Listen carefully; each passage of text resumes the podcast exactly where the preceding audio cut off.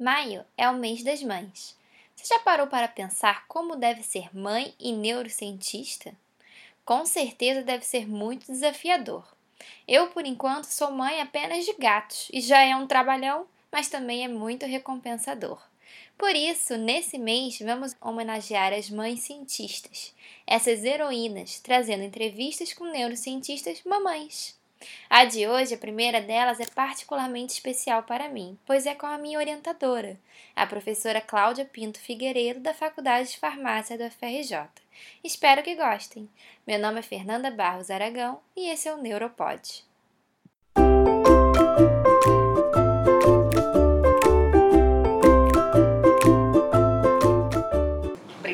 Um prazer para mim, né, essa entrevista. É, isso, e o tema também é muito interessante de, de ser abordado, né? Eu entrei na, na carreira, nunca tive essas pretensões desde pequena, mas sempre fui muito curiosa. Não tinha uma família que é, tinha nenhum cientista para me espelhar como exemplo, né?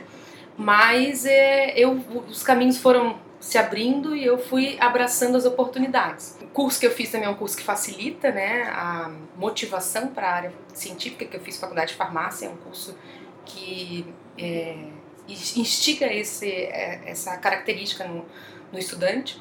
Você fez na Federal de Santa, Santa Catarina. Catarina. Isso. Daí depois da, da, graduação fiz mestrado em biotecnologia, também na Federal de Santa Catarina, e depois no doutorado que fui para a área de neurociências, né, onde eu fiz doutorado em neurociências. É, a questão da, da maternidade é, durante ser mãe e cientista, né? Que eu já então quando eu tive filho já era uma pessoa estabelecida, já tinha meu grupo, meu laboratório. Então nesse aspecto é um ponto que facilita, né? De, uhum. Diferente de quem está ainda em formação. Mas eu diria que foi a, a esse, esse, foi a, a, a parte mais difícil da minha carreira, de toda a minha carreira, desde a graduação, da mestrado e do doutorado, foi ter um filho sendo cientista. Né? Foi o maior desafio da minha vida, porque as duas coisas são muito difíceis de conciliar. Né? E apesar de a gente achar que o, o país já né, é, evoluiu e de que pouco a gente é, lida com essa questão de gênero, de, de, entre a mulher e o homem, eu diria isso antes de ter filho. Né? Depois que eu tive filho, eu mudei minha opinião e acho que o mundo é muito machista. Então, é, a mulher, quando ela fica grávida e que ela está próximo de ganhar, a partir do momento que ela fica grávida, ela já fica fora das decisões que são tomadas. Então, ela não tem mais a condição de ocupar um cargo que ela poderia, é como se ela tivesse se anulado quando ela está grávida. Porque todo mundo sabe de fato que ela vai ficar grávida, vai ficar os seis meses de licença gestação, mas não é só isso. E depois ela vai ter que dividir a vida dela com o filho, não mais só com a carreira. Então, quando a mulher passa a ser uma mulher de fato que tem filhos, ela passa a exercer o papel de mulher na sociedade, né? Tem que dividir seu tempo e daí sim vem o preconceito. Eu imagino. E você estava esperando quando você ficou grávida? Como é que foi isso para você? Então, eu não, eu não planejei a minha gravidez e isso pode ser que tenha dificultado mais o processo. Mas em conversas com outras colegas, né, a professora Júlia, por exemplo, que planejou a gravidez, o sentimento dela é o mesmo em relação ao meu. De que a gente tem uma ideia de como vai ser e de quando é totalmente diferente. Uhum. Né? Que a gente, não, a gente imagina que dá trabalho, mas a gente não tem noção né, do quanto um filho exige tanto psicologicamente quanto é, em, em termos de presença física e presença psicológica. Então, o que a gente faz, que é pensar, que é criar, isso é uma coisa que depende muito do estado psicológico da gente. Então não é fácil uma mãe deixar um filho na escola com febre ou ligarem com febre, ela continuar exercendo qualquer atividade intelectual ou criativa. Né? Então é diferente de outro trabalho, né? não, não diminuindo né, essa questão, mas é, o rendimento de uma mãe né, com um filho pequeno ele é muito inferior e isso é um fato. E a sociedade sabe disso. E daí está o preconceito. Uhum. Né? A sociedade deveria assumir que isso faz parte da sociedade, né? que para ter homens tem que ter mãe. mulheres e deveria né, é, dar um pouco mais de incentivo, ter uma tolerância um pouco maior, né? Então você acha que a nossa carreira é especialmente desafiadora para mães do que outras carreiras? Outras carreiras talvez fossem mais tranquilas? Eu acredito que alguém que tivesse um trabalho que tivesse um horário para entrar e para sair, fosse mais fácil de gerenciar. Uhum. Né? Não seria também fácil, porque ser mãe não é fácil, mas apesar de ser a melhor coisa que tem na vida, né, faria tudo de novo é, para ser mãe, para ter meu filho. Eu acho que isso é importante. A gente amadurece como pessoa, como cientista, a gente começa a ter visões diferentes, né? Então essa pluralidade é importante, né? Mas eu acho que a nossa profissão é mais difícil. Não tem só o lado ruim, né? Tem o lado bom é que é, cada vez mais essas políticas estão sendo inclusas.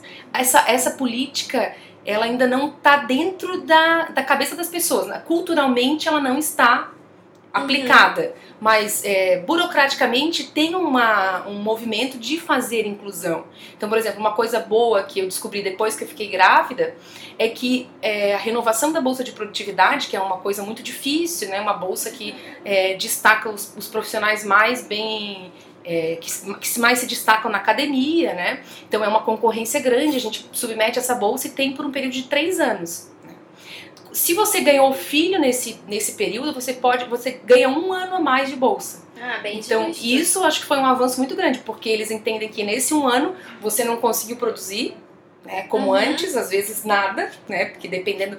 E, e, eu tive um filho, graças a Deus, saudável, né? Tem gente que ainda tem filhos que requer mais atenção. Com certeza. Né?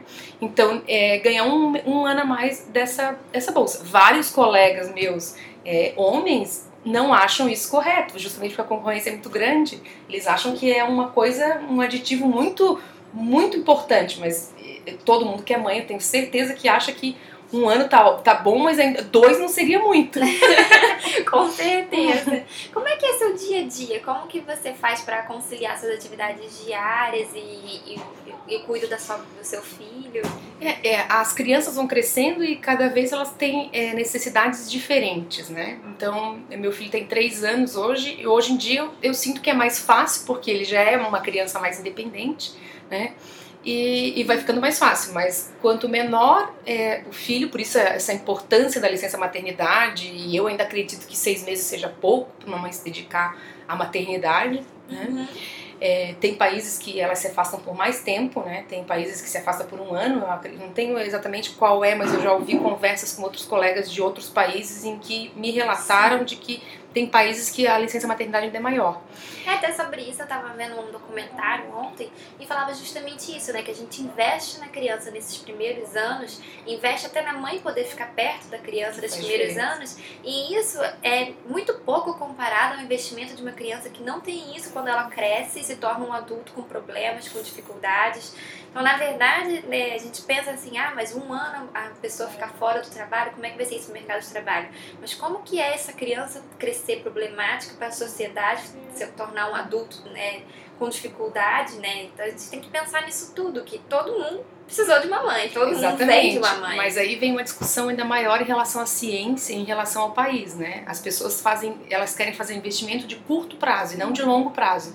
É isso que a Fernanda comentou, um investimento de longo prazo muito importante, né? Tem vários estudos de que a criança que não é afastada da mãe, que tem um cuidado adequado, ela tem desempenho melhor na escola, que vai ter um desempenho melhor né? Uhum. É, na, na sua vida, além de, da questão afetiva e da, da, da, saúde mental né, da criança, tem toda a questão de aprendizado, de tudo isso. Com certeza. É? Porque são então, os anos que está se formando o cérebro, né? Que o cérebro está fazendo suas conexões, está fazendo suas é. principais sinapses, né?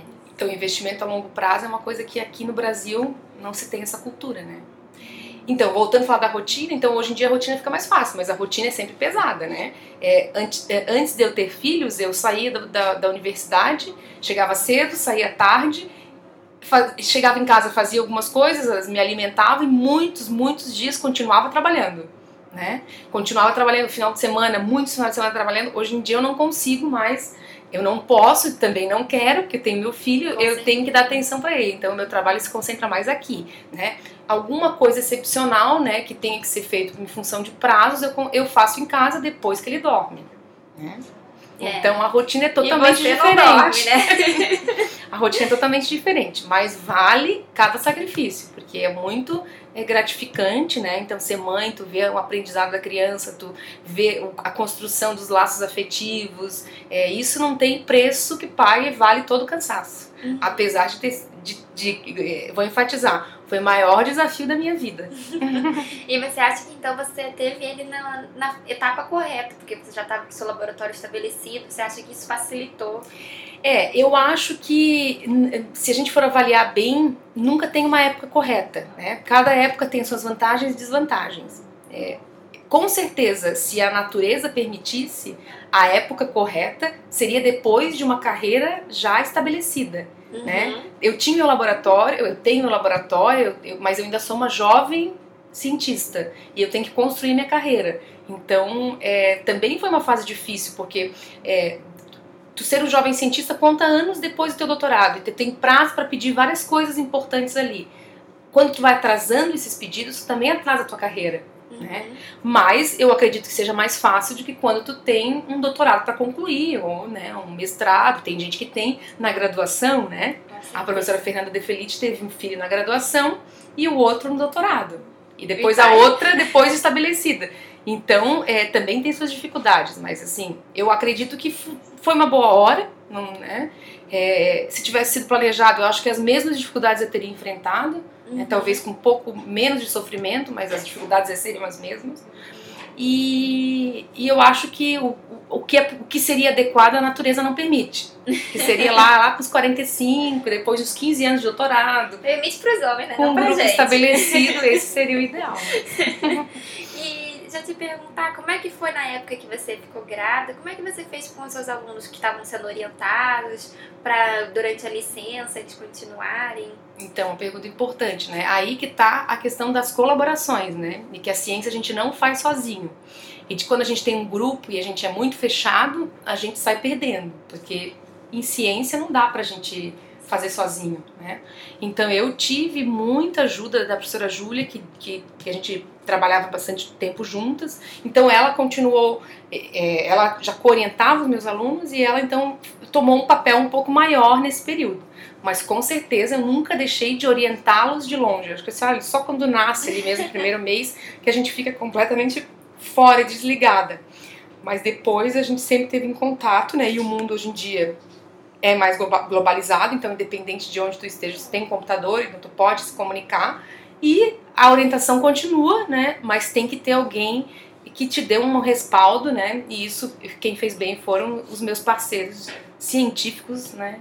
Que eram na época e ainda são hoje em dia. Ai, que bom. Então, só para a última pergunta, queria que você falasse um pouquinho mais do seu filho, como que é a sua relação com ele, como que é ser mãe mesmo. Então, uma coisa maravilhosa, né? Essa, a nossa relação é, é, é, muito boa, né? Eu gostaria de passar mais tempo com ele e às vezes, e, às vezes me pergunto se, se é, eu estou dividindo meu tempo da maneira correta, né? E eu acredito que sim, porque é importante também eles viverem é, as suas experiências independentes. Então, eu, eu, hoje em dia eu tenho, tenho noção absoluta de que para ir para a escola é uma coisa boa para ele. E foi muito difícil de se adaptar. Então, ele chorou demais, foram meses e meses. Então, se eu não tivesse tomado a atitude errada na época, que era melhor para ele na época, hoje em dia não seria o melhor. Porque ele se adaptou e hoje em dia ele está bem eu vejo que ele fica bem é, convivendo né, longe de mim. Né? É, lógico, daí ele é muito carinhoso, né? Uma criança muito carinhosa e a nossa relação é, eu sou suspeito para falar, mas é melhor impossível. E eu não podia querer ter outro filho senão ele. é que vocês não, não podem ver aqui, mas eu posso garantir a vocês que o filho dela é a cara dela. você olha para ele, você tem certeza de que ele é filho. ele é muito lindo mesmo. Então tá, muito obrigada, professora Cláudia. Nós estamos assim, muito felizes de poder receber você aqui. Obrigada, eu que agradeço. Foi uma ótima oportunidade. Então essa foi a primeira entrevista com mamães neurocientistas que teremos esse mês. Espero que tenham gostado. Eu particularmente aproveitei muito. Um link para o currículo Lattes da professora Cláudia está na descrição desse episódio. Muito obrigada a todos vocês que nos ouvem e até a próxima.